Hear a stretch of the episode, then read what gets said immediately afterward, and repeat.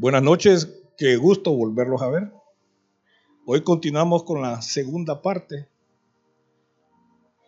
de las razones por las que fracasan los cristianos.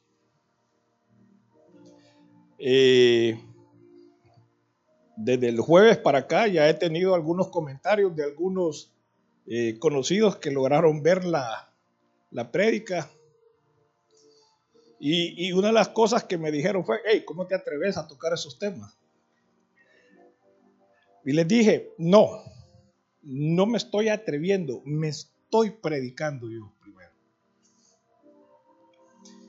Yo les quiero confesar, cuando yo estaba preparando la primera parte, de verdad hasta me puse a llorar. Porque me puse a llorar porque digo yo, tengo tanto tiempo, de verdad, tanto tiempo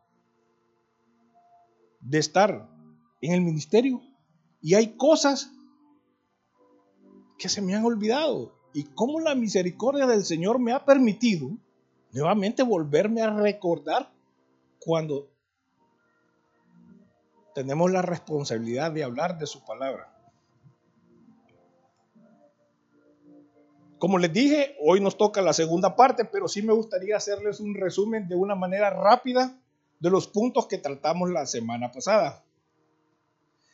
Eh, dijimos que una de las razones por las que los hermanos o los cristianos están fracasando era la falta de entendimiento de la santidad de Dios. Y aquí es donde en lo personal a mí me tocó enormemente. ¿Por qué? Porque ¿qué vimos la semana pasada? Vimos de que muchos no entendemos lo que realmente significa la santidad de Dios. Y tratamos de acercarnos a Él de una manera irreverente y a la carrera. Y estamos menospreciando la majestuosidad y de la santidad que el Señor tiene. Mencionamos en la semana pasada que incluso los ángeles día y noche claman santo, santo, santo. Y, mencionamos que los ángeles, cuando están clamando, se tapan sus ojos, sus pies y se, y se inclinan. O sea, mostrando aquella reverencia y aquel respeto ante la majestuosidad de la santidad de nuestro Dios. Vimos, hermanos, que esto lo podíamos encontrar en dos eh, en, dos textos principalmente. Hablamos del Antiguo Testamento, dijimos que se encontraba en Isaías eh, capítulo 6, versículo del 1 al 5.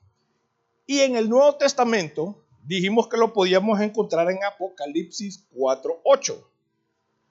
También mencioné que aquí me llamaba la atención algo bien importante, que en la primera parte, cuando Isaías está ante la presencia del Señor, era tan grande la santidad del Señor que se puso por manifiesto la maldad que había en Isaías y cómo Isaías se acerca con aquel temor. Mientras tanto, vimos en el Nuevo Testamento la misma operación o la misma situación cuando Juan se presenta ante el trono también. También Juan puede ver a los, a los seres vivientes que están clamando santo, santo y santo. Pero hay una gran diferencia.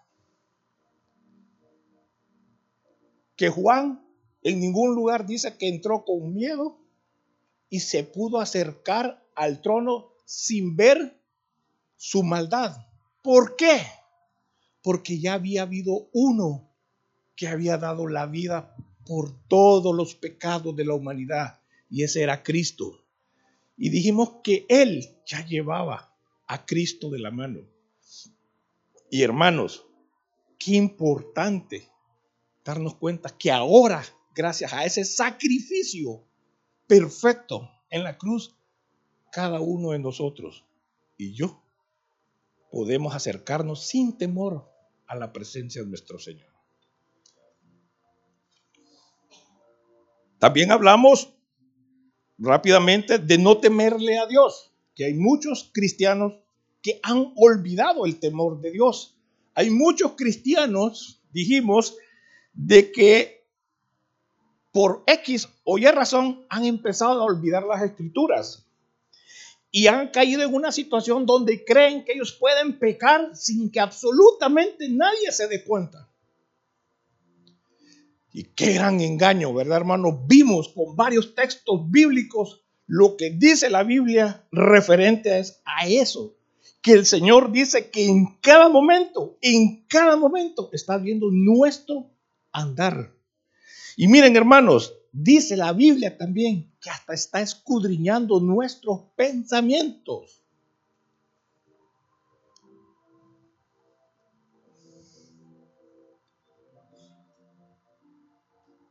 Y lo peor de todo, hice mucho énfasis de que en algún día vamos a tener que estar frente al tribunal del Señor. Vamos a estar frente a Él recibiendo nuestro castigo por todos aquellos actos que hayamos hecho que no nos hayamos arrepentido y que no nos hayamos apartado. Eso les mencioné que a mí me daba temblor y pavor. El número tres que hablamos, la otra razón que mencioné, fue el engaño del viejo hombre o la naturaleza del viejo hombre. O creer, hermanos, que podemos seguir viviendo una vida sin tener a Dios en nuestro camino, en nuestra vida. Eso fue lo que mencionamos. Hablamos, hermanos, cómo la naturaleza del viejo hombre sigue latente en nuestro cuerpo y cómo la carne trata de engañarnos a nosotros, haciéndonos creer de que nosotros podemos pecar sin tener alguna consecuencia. Hermanos, solo llevando una vida consagrada y orando y buscando al Señor, esa vieja naturaleza no nos va a afectar. Y hablamos, hermanos, en, ese, en esa tercera parte, hablamos también sobre si nosotros pecamos con conocimiento de causa, simple y sencillamente eso significaba de que todavía nosotros no nos habíamos apartado del pecado. Significaba que hasta en ese momento nosotros no odiábamos el pecado. Entonces, en resumen, prácticamente esas fueron las tres variables que vimos la semana pasada. Ahora, en la segunda parte, vamos a hablar otras razones por las que están fracasando muchos cristianos. Y para comenzar la segunda parte, me gustaría que me acompañaran a la Biblia. Y vamos a leer en Proverbios capítulo 23, versículo 17. En Proverbios 23, versículo 17 dice, no tenga tu corazón envidia de los pecadores, antes persevera en el temor de Jehová todo el tiempo. No tenga tu corazón envidia de los pecadores. Salmo 73, versículos 2 y 3 dice, en cuanto a mí, Casi se deslizaron mis pies. Por poco resbalaron mis pasos. Porque tuve envidia de los arrogantes. Salmos 37.1 dice, no te impacientes a causa de los malignos, ni tengas envidia de los que hacen iniquidad. Por tanto, hermanos, leyendo estos tres capítulos y versículos nos podemos dar cuenta fácilmente cuál es la cuarta causa que hace que muchos cristianos estén tropezando. Y es la envidia a los inicuos. Envidia yo a los inicuos. ¿Quién de acá, hermanos, no ha pasado por situaciones donde mira o conoce personas y usted sabe que esa persona es una persona que hasta blasfema el nombre del Señor. y los ven que triunfan en cualquier negocio o actividad que hagan. ¿A cuántos usted ha visto? Los jóvenes. ¿A cuántos amigos ven que van a las fiestas, que cometen, cometen incluso fornicación con los jóvenes, con las otras jóvenes, y no les pasa absolutamente nada? ¿Cómo es posible? Han dicho ustedes en el corazón, ¿cómo es posible que a esta persona, que a pesar de todo lo que hace, ¿cómo sigue triunfando? No puede ser. Si yo soy un hombre fiel, yo soy una mujer fiel, yo soy un hermano fiel, que voy a la iglesia, que cómo se llama, que trato, que, que trato de cómo se llama no pecar, que alabo. ¿Y por qué a mí no? ¿Cómo es posible que para tener el dinero que se tiene yo necesito unas seis generaciones para poderla tener? ¿Hemos visto esos casos? ¿Sí o no? O en el corazón de alguno de los que están aquí reunidos o de los que nos ven por la televisión, en su corazón han tenido esa espinita Estoy más que seguro que algunos sí lo ha tenido. Pero hermanos, cuidado. Tengamos mucho cuidado. Esto es muy, pero muy peligroso para nosotros los cristianos, ya que la envidia es uno de los frutos de la carne, que dañan rápido, de la manera más rápido, nuestro corazón. Y sacan, como les dije, del camino a cualquier cristiano, ¿verdad? que está día con día luchando para poder ser justo o poder ser apartado del pecado. Miren lo que dice la Biblia en Gálatas 5:19. Vamos a leer Gálatas capítulo 5 del versículo 19 al 21. Miren lo que dice la Biblia. Y manifiestas son las obras de la carne, que son adulterio, fornicación, inmundicia, lascivia, idolatría, hechicerías, enemistades, pleitos, celos, iras, contienda, disensiones, herejías, envidias, homicidios, borracheras, orgías y cosas semejantes a estas, acerca de las cuales os amonesto, como ya os lo he dicho antes, que los que practican tales cosas no heredarán el reino de Dios. Envidias. Envidias. Hermanos, la envidia es un sentimiento o es un celo que se llega a tener por el éxito que alguien ha adquirido o por las, o por las ¿cómo se llama?, adquisiciones materiales que esa persona ha adquirido. Y ojo, hermanos, ojo, Diariamente nosotros podemos ser tentados por la envidia. Y esto no significa que estemos pecando. Ojo, por favor, lo voy a volver a repetir. El que seamos tentados por la envidia no significa que estamos pecando, porque el que nos está intentando no es el pecado. El pecado sería que permitamos que esa envidia se arraiga en nuestro corazón y más en la de un creyente. Por eso me gusta mucho una frase que dijo una persona, lo dijo un pastor. Dice, está bien que los pájaros vuelen alrededor de tu cabeza. Ya lo han escuchado, ¿verdad? Pero no permitas que hagan nido. Hermanos, vamos a ser tentados, claro que sí. Pero el pecado va a estar si nosotros permitimos que esa envidia se arraigue en nuestro corazón. Es por eso, hermanos, como les digo, que muchos, muchos, de verdad, con dolor les digo, muchos conocidos y muchos cristianos están siendo engañados porque olvidan todo esto o incluso dejan de leer la Biblia acerca de los resultados que todos o las consecuencias que todas estas cosas nosotros las estemos permitiendo Y miren hermanos, quiero decirles algo. ¿Por qué tenerle envidia a un inicuo? ¿Por qué tenerle envidia? Hermanos, el tiempo de caducidad de las cosas que ellos tienen es limitado. Miren lo que dice la Biblia. Me gusta este texto que está en Salmos 37, 2. Miren lo que dice. Dice, en Salmo 37, 2 dice, porque como hierba serán pronto cortados y como la hierba verde se secarán.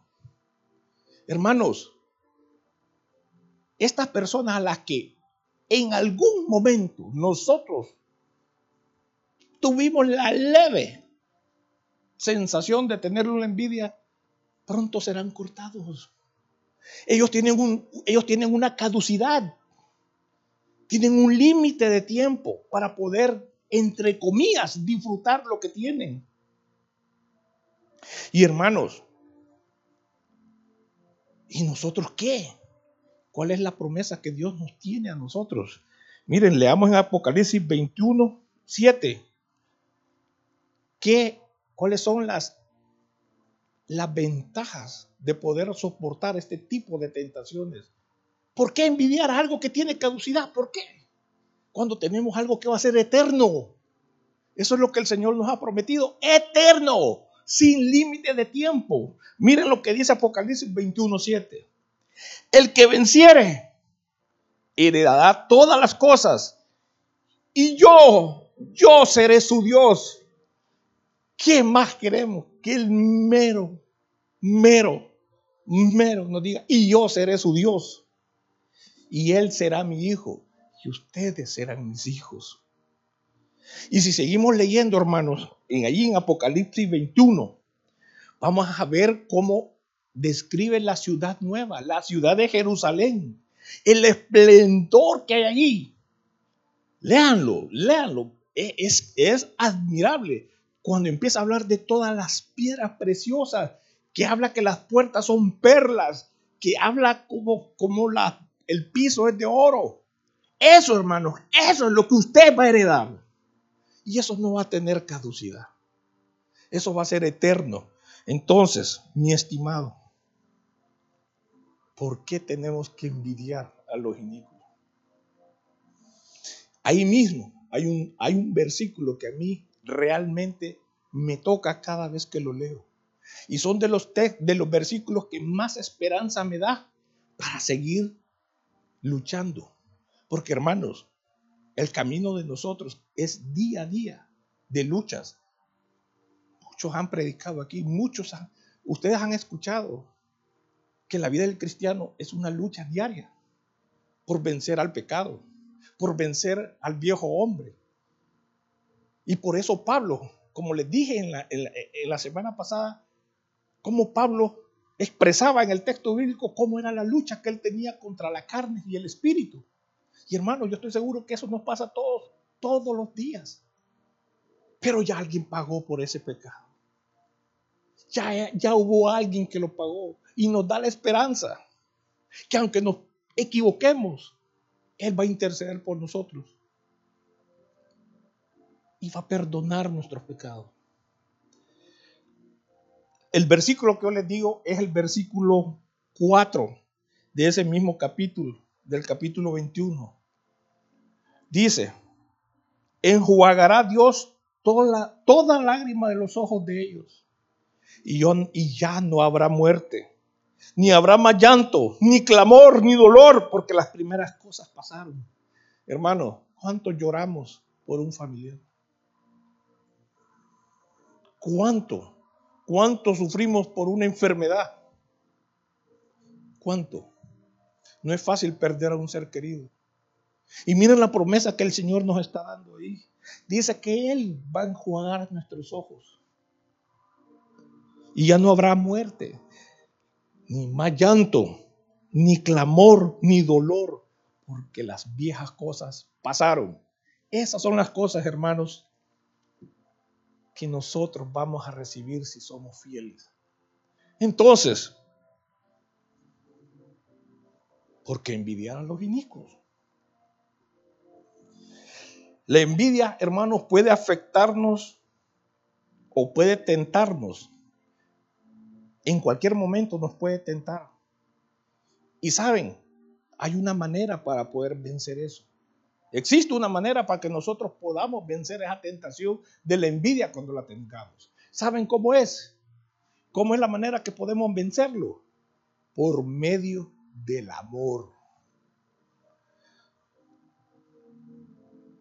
Tenemos, tenemos, hermanos, que aprender a amar a esa persona con el amor de Dios, ya que el amor es un fruto del Espíritu Santo.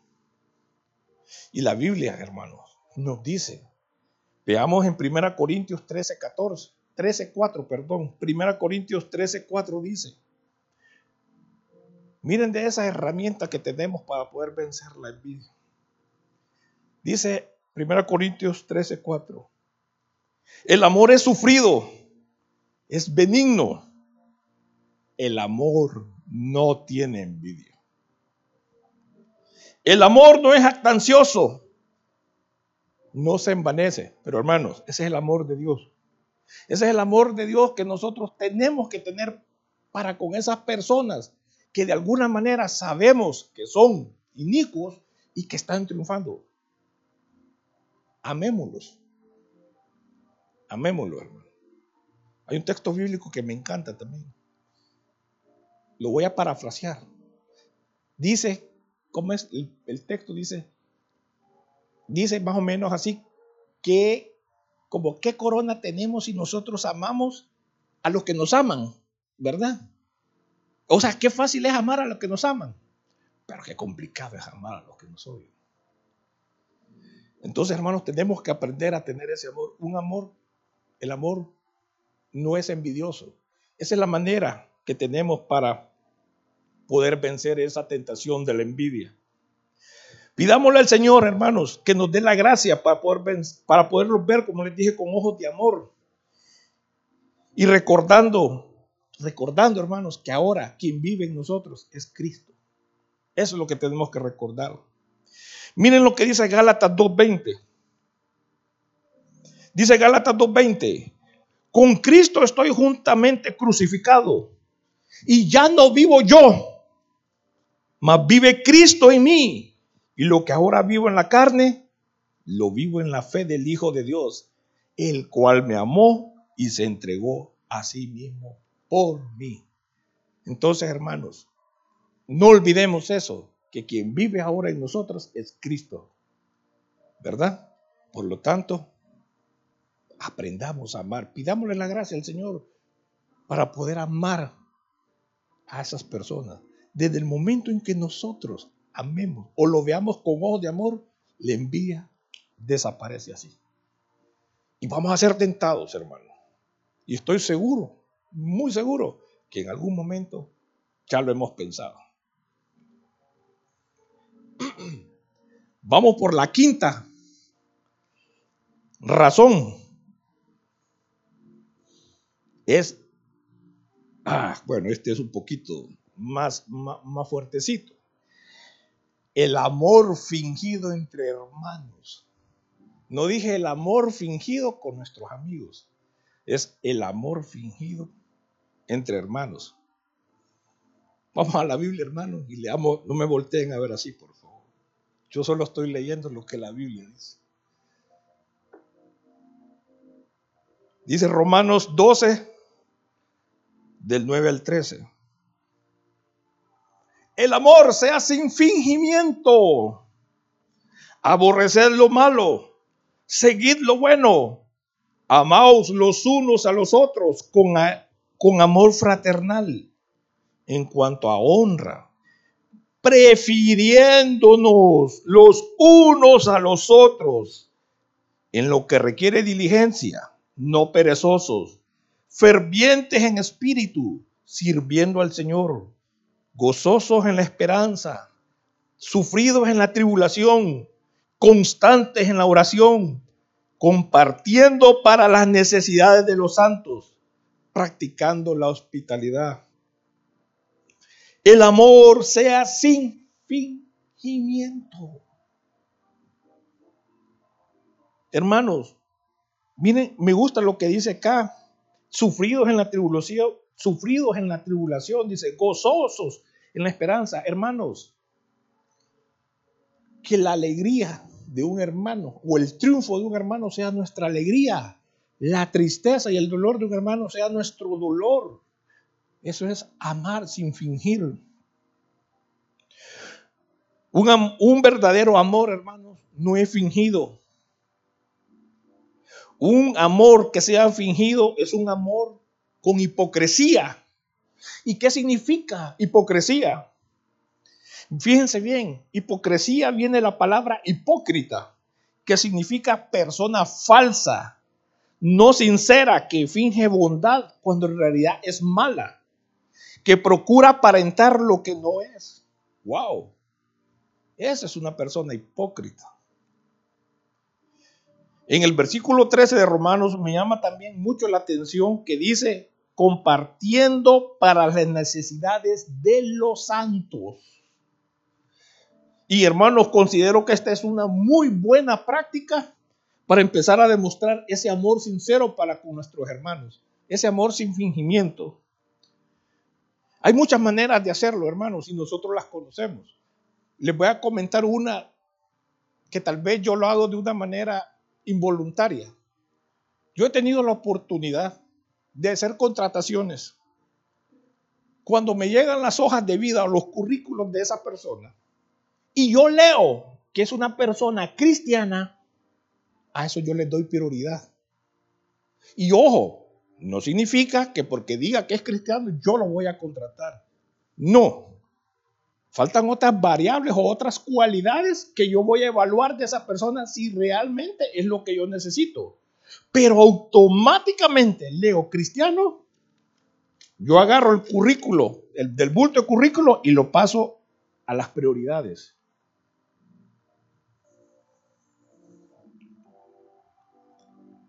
Fíjense lo que dice Gálatas 6.10. Leamos Gálatas 6.10, por favor.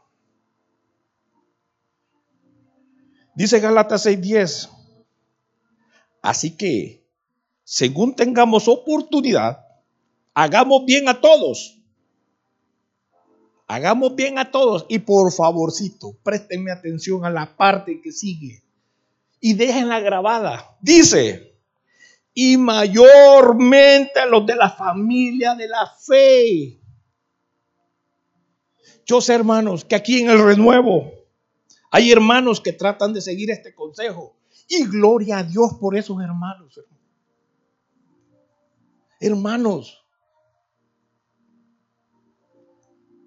primero y mayormente, dice, a los de la familia de la fe.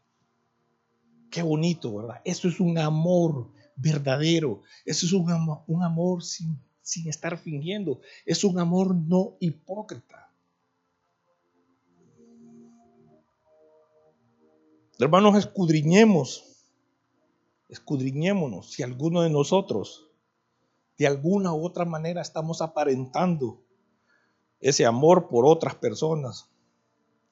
Si lo estamos haciendo por conveniencia, nos estamos convirtiendo en hipócritas. De verdad, hermanos, hagamos un alto y pidámosle al Señor que nos ayude a tener ese amor puro para romper esa tentación de la envidia.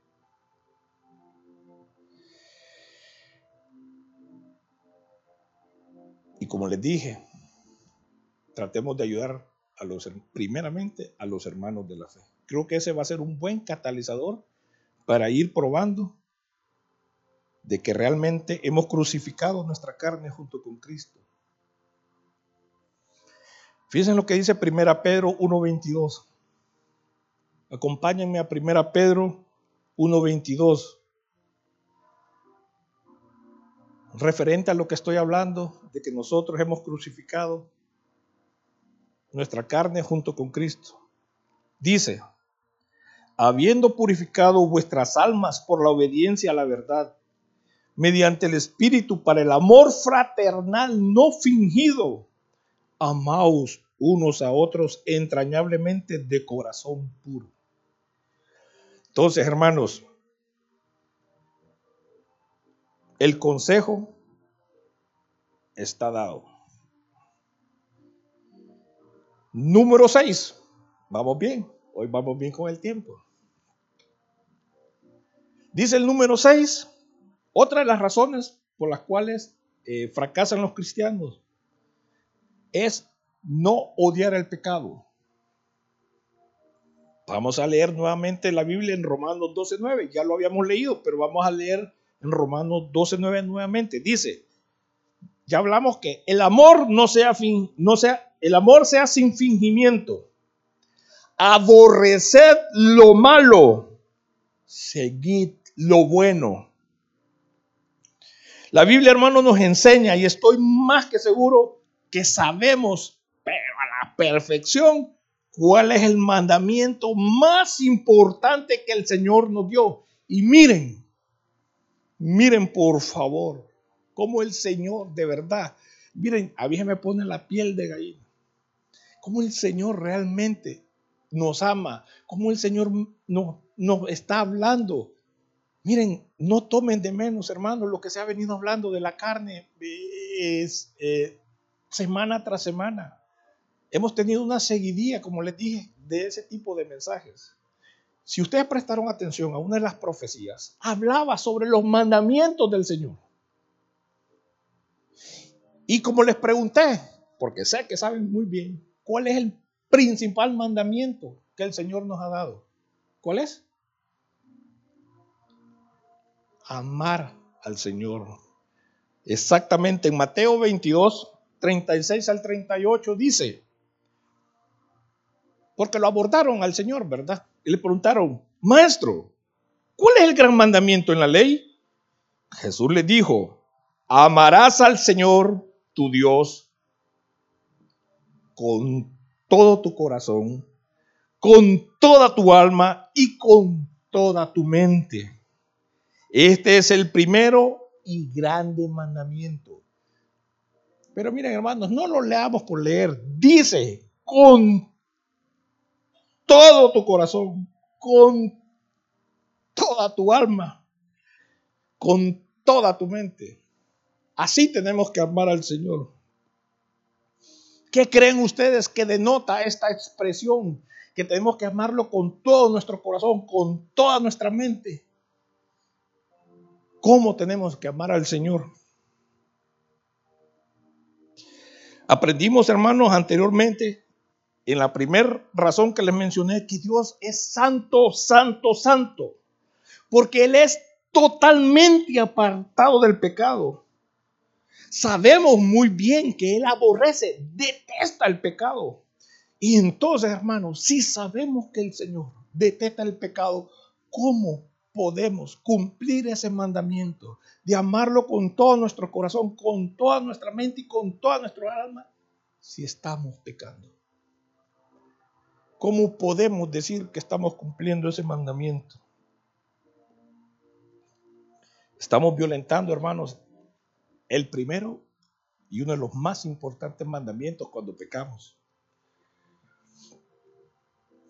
Como le dije, en el texto bíblico que acabamos de leer, vemos claramente cómo Dios nos llama a que lo amemos. Y con esa misma intensidad que Él quiere que lo amemos, Él quiere con esa, que con esa misma intensidad nosotros detestemos y odiemos el pecado. Aunque sabemos, ¿verdad, hermanos? Como dice la Biblia, que Dios dice, la, eh, dice que Dios aborrece el pecado, ¿verdad? Y ama al pecador, ¿verdad? Que hemos leído eso. Ah, lo hemos leído. Lo hemos leído. Alto, alto, por favor. ¿En qué texto bíblico dice eso? Que Dios aborrece el pecado y ama al pecador. ¿Saben dónde dice? En San Marlon 1.1. Bromas. Para los que no saben, esa es una frase que Mahatma Gandhi en su momento la dijo. Y me da pesar que muchos cristianos, incluso predicadores, la han adoptado y la han querido convertir al cristianismo. Hermanos, realmente necesitamos leer más la Biblia, porque fácilmente nos pueden estar diciendo, de verdad, yo he escuchado prédicas de otros y dice, como dice en la Biblia, que el Señor aborrece el pecado, pero ama al pecador. No. Fue una frase de Mahatma Gandhi. Y ahora les voy a, los voy a despertar y los voy a hacer que vean qué es lo que realmente dice la Biblia acerca de los pecadores. Así que por favor, empecemos con la lectura de unos cuantos textos bíblicos para que nos demos cuenta. Veamos Proverbios 11:20.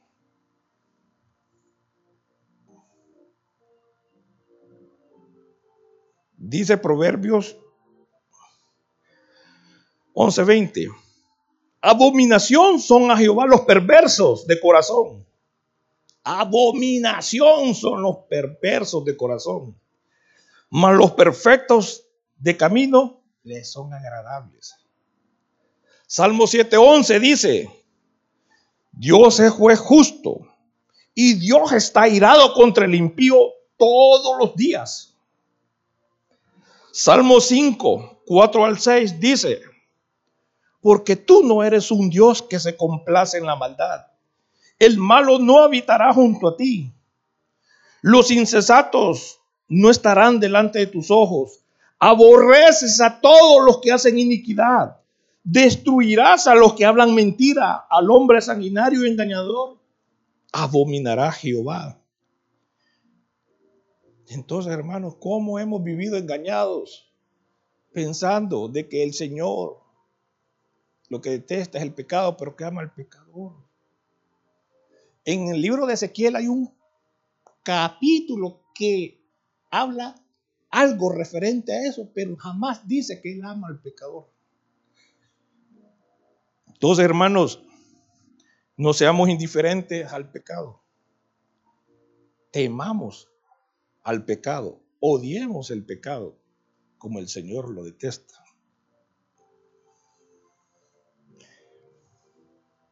La última razón que traigo esta noche, ya esta es la séptima, ¿verdad? Dije que eran seis, pero les puse una de chascada.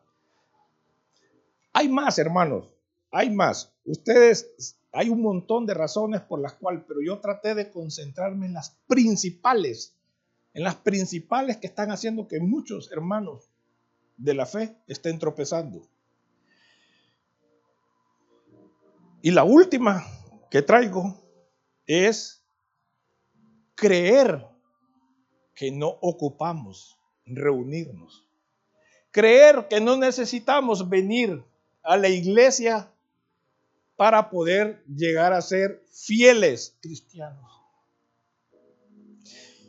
Y miren hermanos, la Biblia habla mucho, pero mucho sobre la bendición que tenemos cuando nosotros nos reunimos los unos con los otros para poder, poder compartir la palabra de Dios y para poder tener la oportunidad como la tuvimos hoy de poder alabar su nombre.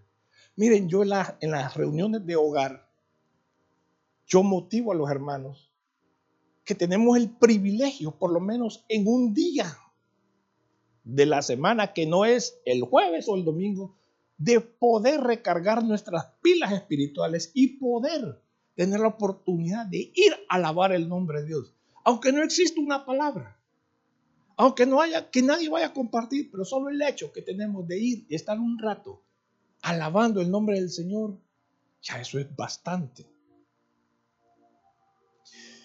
Y hermanos, muchos cristianos, muchos cristianos, y estoy seguro que ustedes los han escuchado, que creen que no es necesario venir las reuniones para poder llegar a ser fieles cristianos. Hay muchos. Miren lo que dice la Biblia referente a esto en Hebreos 10, 24 al 25. Dice, y considerémonos unos a otros para estimularnos al amor y a las buenas obras no dejando de congregarnos como algunos tienen por costumbre, sino exhortándonos y tanto más cuando veáis que aquel día se acerca, no dejando de congregarnos. La palabra es más que clara.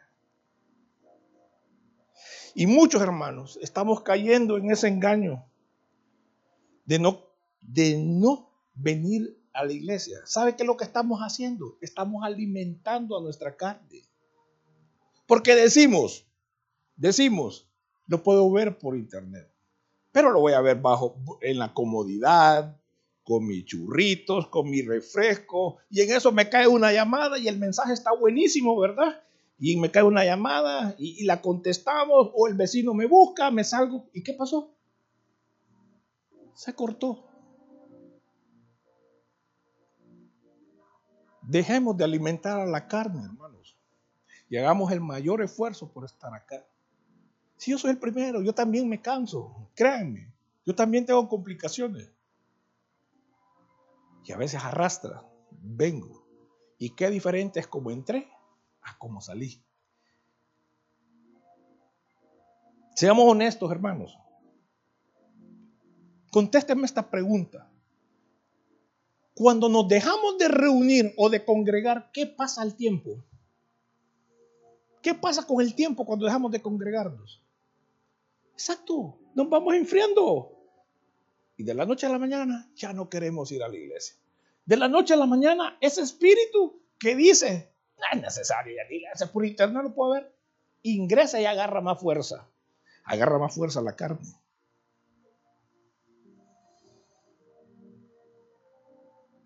Hermanos, si somos llamados a pertenecer al cuerpo de Cristo, que somos todos nosotros, entonces tenemos que fortalecer este cuerpo de Cristo, reuniéndonos, hermanos, y compartiendo la palabra del Señor. Miren, hay un texto bíblico que yo lo utilizo cada año que comenzamos las reuniones de hogar. Y voy a ser honesto, yo se lo chepié a un hermano y el hermano, cuando yo lo menciono, él va a saber de que estoy hablando de él. Es el Salmo 133. Siempre que yo comienzo las reuniones de hogar, es más, yo pido ser el, que yo voy a arrancar a compartir. Porque así comienzo y digo, leámoslo hermano, miren lo que dice, miren lo que dice ese Salmo 133. Dice, mirad cuán bueno y cuán delicioso es habitar los hermanos juntos en armonía. Es como el buen óleo sobre la cabeza, el cual desciende sobre la barba, la barba de Aarón, y baja hasta el borde de sus vestiduras, y como el rocío de Hermón que desciende sobre los montes de Sión. Porque allí envía Jehová bendición y vida eterna.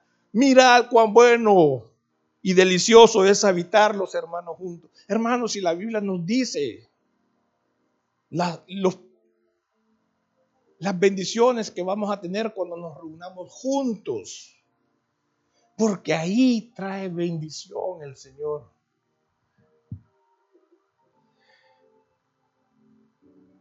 Por cierto, en los últimos días la pandemia, no lo podemos negar, ¿verdad? Eh, nos vino a limitar lo que son las reuniones en la iglesia. Y de alguna manera tuvimos que acudir a la tecnología, que es el Internet. Pero jamás se compara, hermanos, el calor que tenemos aquí entre hermanos a lo que tenemos de estar en una casa viéndolo frente a un televisor. Para los que nos gustaban los deportes, yo lo podría decir que no es lo mismo estar en la casa viendo un partido a que estar en el mismo estadio, ¿verdad? Escuchando Escuchando el calor de las personas. No es lo mismo. No es lo mismo, hermanos, que estemos aquí reunidos, juntos, en armonía. ¿Saben por qué? Porque ahí envía bendición el Señor. Los hermanos, los hermanos primitivos también tuvieron problemas. Nosotros tuvimos problemas de la pandemia. Pero también ellos tuvieron problemas. Es más, ¿saben ustedes? Han leído en la Biblia, ellos eran perseguidos. Ellos eran perseguidos porque los judíos de la antigüedad decían que eran herejías los que ellos predicaban o los que ellos compartían. y cómo ellos hacían el esfuerzo por reunirse y seguirse reuniendo. Nosotros todavía tenemos el privilegio de que no somos perseguidos por estarnos reuniendo aquí. Y miren lo que dice la Biblia, cómo nos exhorta el apóstol en Hechos 2.42. Y dice, y perseveraban en la doctrina de los apóstoles, en la comunión unos con otros, en el partimiento del pan y en las oraciones. Perseveraban, hermanos, a pesar de que eran perseguidos para matarlos. Ellos perseveraban para poderse reunir. Y nosotros, que no nadie, nadie nos está amenazando, nos cuesta venir. Y hermanos, por favor, yo no los estoy señalando. No, Dios es testigo que yo no estoy señalando, me estoy señalando a mí. Yo soy el primero. Pero como les dije, el haberme preparado para poder compartir con ustedes me ha hecho hacer abrir mis ojos de cosas que ya sabía, pero que necesitaba realmente refrescarlas. Hermanos, la Biblia nos exhorta en muchos capítulos que tengamos mucho cuidado con todas estas cosas, con estas siete razones que yo he mencionado. La Biblia nos exhorta en cada momento que tengamos mucho cuidado. Y ahorita, del jueves anterior y el jueves, y hoy, perdón, hemos tratado de resumirlas y refrescarlas para que nosotros podamos estar conscientes de esas situaciones. Y hermanos, muchos, de verdad se los digo, muchos cristianos se están apartando del camino por caer en las trampas que acabamos de mencionar. Resumiéndolas, la número uno dijimos, no comprender la santidad de Dios. Número dos, no tener temor de Dios. Número tres, desestimar el engaño del viejo hombre. La cuatro, la envidia a los malvados. La cinco, evitar el amor fingido entre hermanos. La seis, odiar o no tener temor del pecado. Y la última que acabo de compartir es el dejar de reunirnos. Y miren, de verdad yo siempre digo, tenemos que ser, tenemos que estar presto a la palabra que el Señor nos está dando cuando leemos algo. Porque dice, si ustedes se han fijado en algunas de las lecturas que hemos leído, dice, y más en aquellos días, o el día se acerca. ¿Se fijaron que en algunos textos decía, hagamos esto, esto, y más cuando el día se acerca? Y miren, ya el día ya no se acerca, ya estamos en el día, ya estamos en el día. Si nosotros leemos la descripción de lo que son los últimos días que están escritos en Mateo 24, de 3 al 14, no lo vamos a leer, ustedes pueden leerlo en su casa, hermanos, nos vamos a dar cuenta. Dice, guerras. Y, una vez un amigo me dijo, guerras y guerras siempre han habido. Tenés toda la razón, guerras siempre han habido. Pero la frecuencia de guerras que hay ahora y los daños que está ocasionando la humanidad jamás en la historia de la humanidad, de la humanidad se habían tenido. Hemos escuchado de Croacia Rusia todo el daño que está generando alrededor mundial. Y si no se han dado cuenta, ya se prendió la mecha entre China y Estados Unidos. Hermanos, si eso sucede, preparémonos. Hemos hablado de pestes. La Biblia dice pestes pestes, pestes han habido allá en Europa, allá en África. Ahora ya vivimos una peste a nivel global, que es el COVID. Ya lo vivimos. Y salió un virus, de ahí mutó otro virus, de ahí otro virus. Se están acabando el abecedario. Y hermanos, ahorita a la puerta de la esquina tenemos el virus del mono. O sea que de hoy en adelante vamos a tener nuevas enfermedades, vamos a tener plagas y que van a afectar al globo terráqueo. Ya no es lo mismo como decían muchos. Ah, sí hemos tenido pestes, terremotos. Yo no sé cuántos tienen la aplicación de terremotos. Ustedes pueden ver la cantidad de terremotos que hay alrededor del mundo. Las placas tectónicas cada día se están moviendo más y cada día más hay más terremotos, más terremotos. Hermanos, ya estamos en esos días. Ya no es en aquel día. Ya estamos en este día. Por lo tanto, ya es tiempo de ponernos serios. Ponernos serios con Dios y pedir que su gracia nos acompañe cada día para poder, hermanos, odiar el pecado.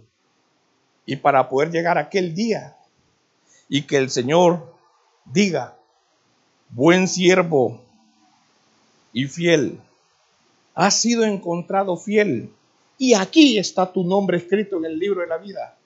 Adelante. Ese es mi anhelo. Estoy seguro que ese es el anhelo de todos. Pongámonos de pie, por favor.